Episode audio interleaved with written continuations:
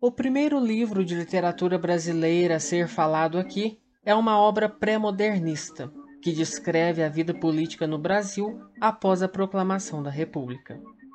Admirador de Karl Marx, Lima Barreto lançou em 1915 O Triste Fim de Policarpo Quaresma. Esse é o converso de livro que começa agora.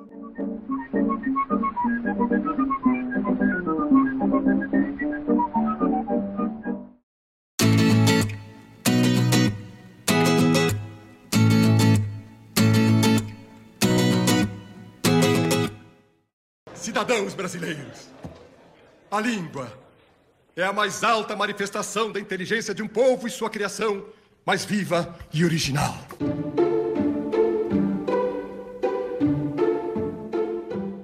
Apavorado com a descaracterização da cultura brasileira, porque nessa época tudo era ainda modelado de valores europeus, a caricatura nacionalista de Policarpo Quaresma era de xenofóbico ao extremo, mas engraçado ao máximo. Fanático pela geografia, literatura e outras riquezas do Brasil, quer salvar a pátria valorizando esses valores. Além do mais, Quaresma conhecia espécies desde minerais a vegetais que o Brasil continha. Conhecia também o valor dos diamantes exportados por Minas Gerais, o valor do ouro. Sobre o passado, sabia das guerras holandesas, da Guerra do Paraguai, conhecia inclusive as nascentes de todos os rios. Era um defensor assente do rio Amazonas em relação aos outros rios do país. O requerente Policarpo Quaresma, usando do direito que lhe confere a Constituição, vem pedir que o Congresso Nacional decrete o idioma indígena tupi-guarani como língua oficial do povo brasileiro. E, como vocês bem ouviram, de tão patriótico, tentou até mudar a língua oficial do país. Sou brasileiro. Tenho orgulho disso. Toda essa construção cômica e crítica deve-se ao contexto social e histórico que o país vivia. Graças a Afonso Henriques Lima Barreto, que não só viveu de 1881 a 1922, como também contribuiu à história e à literatura com os relatos dessa época importante para o país.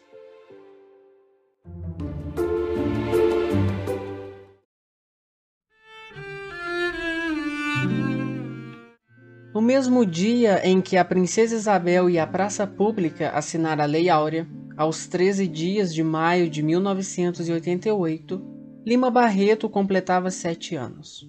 A imagem dos negros que aguardavam a liberdade pela figura da Redentora nunca mais saiu de sua cabeça. Isso lhe rendeu referencial crítico para quando fosse escrever sobre o preconceito racial e a hipocrisia da sociedade republicana. Mesmo tendo nascido num lugar pobre, aos 15 anos ingressou no curso secundário do Colégio Pedro II. Não conseguiu levar o curso muito a sério. Estudava pouco, mas em contrapartida preferiu ler os filósofos e publicar artigos no jornal da faculdade, sob o pseudônimo de Momento de Inércia. Quando cursava o terceiro ano, em 1903, seu pai enlouqueceu Lima Barreto teve que abandonar a faculdade diante da responsabilidade de cuidar do pai, fechado em casa, e de alimentar e vestir oito pessoas: seus três irmãos verdadeiros, três irmãos postiços, a amante do pai e um agregado da casa. Forçado a empregar-se, prestou concurso para escrituário do Ministério da Guerra. Foi aprovado e permaneceu nessa modesta função até se aposentar. Afastado tanto de Sarais, da academia, dos literatos de gabinete, Lima Barreto não tinha os complexos colonialistas de seus contemporâneos, atrelados às regras literogramaticais. Enquanto Olavo Bilac, Emílio de Menezes frequentavam a confeitaria Colombo, Barreto fazia parte da roda reunida no Café Papagaio. E foi esse hábito do botequim que fez dele um boêmio e um bêbado, que cambaleava pelas ruas com seu paletó desajeitado, com chapéu torto e sapatos cambaios. Bebendo cada vez mais, a partir de 1911, foi levado a diversas crises com verdadeiras manifestações de alienação mental. Em 1914, pela primeira vez foi internado em um hospício, o que foi para ele uma experiência traumatizante, que foi lembrada mais tarde como: quando o delírio passou, um funcionário deu-me um balde para lavar a varanda e o banheiro. Tive muito pudor. Lembrei-me do banho de vapor de Dostoiévski na Casa dos Mortos. Quando baldeei, chorei. Interessando-se mais pelos aspectos puros de conteúdo de enunciação em seus romances em que usa predominantemente a linguagem jornalística e por vezes até panfletária, em 1915 publicou o livro Triste Fim de Policarpo Quaresma, depois de havê-lo lançado em folhetim. Esta obra foi a que lhe deu notoriedade, situando entre os grandes nomes da literatura brasileira, após o reconhecimento da sua qualidade literária pelo ferino crítico Agripino Greco. Internado como indigente, nos seus 39 anos de idade, Lima Barreto foi novamente levado ao Hospício Nacional de Alienados.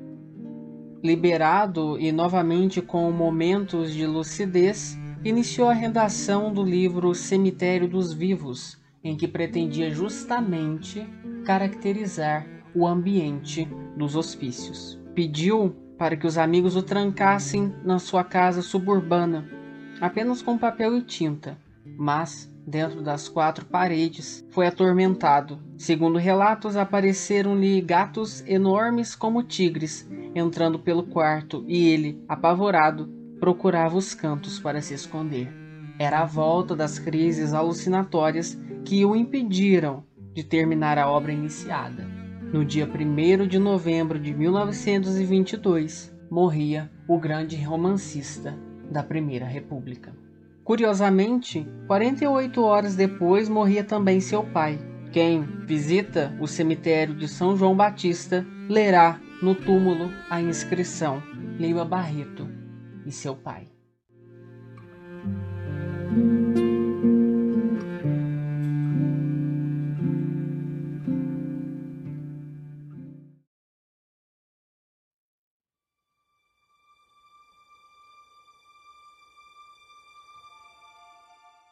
Iria morrer, quem sabe se naquela noite mesmo.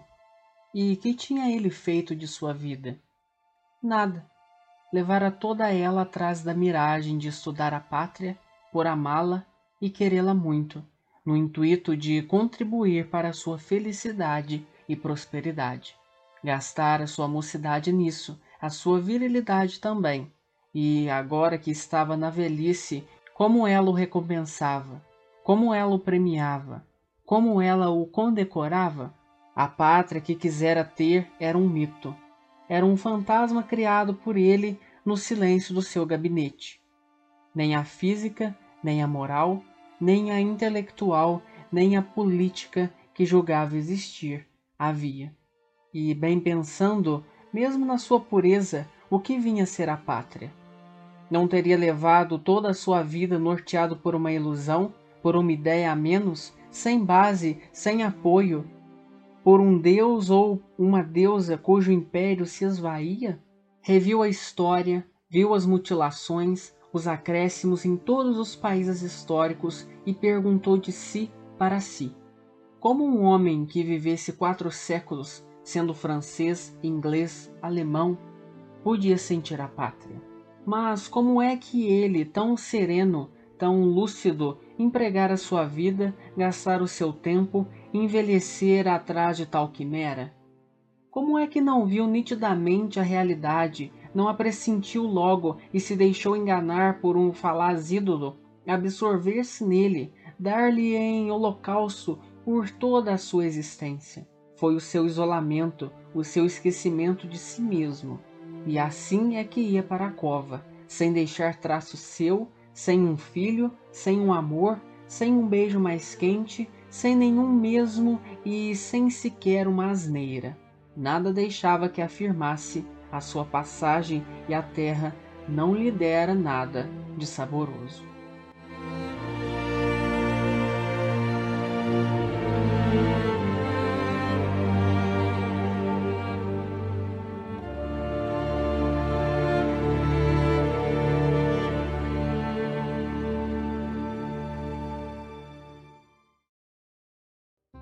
O Policarpo Quaresma é o tipo de personagem que quando você lembra de qualquer cena, você ri, você lembra da ingenuidade e do propósito. E isso faz com que o livro seja um clássico e uma leitura gostosa, porque querendo ou não, há sim clássicos que precisam de mais atenção e de mais interpretação.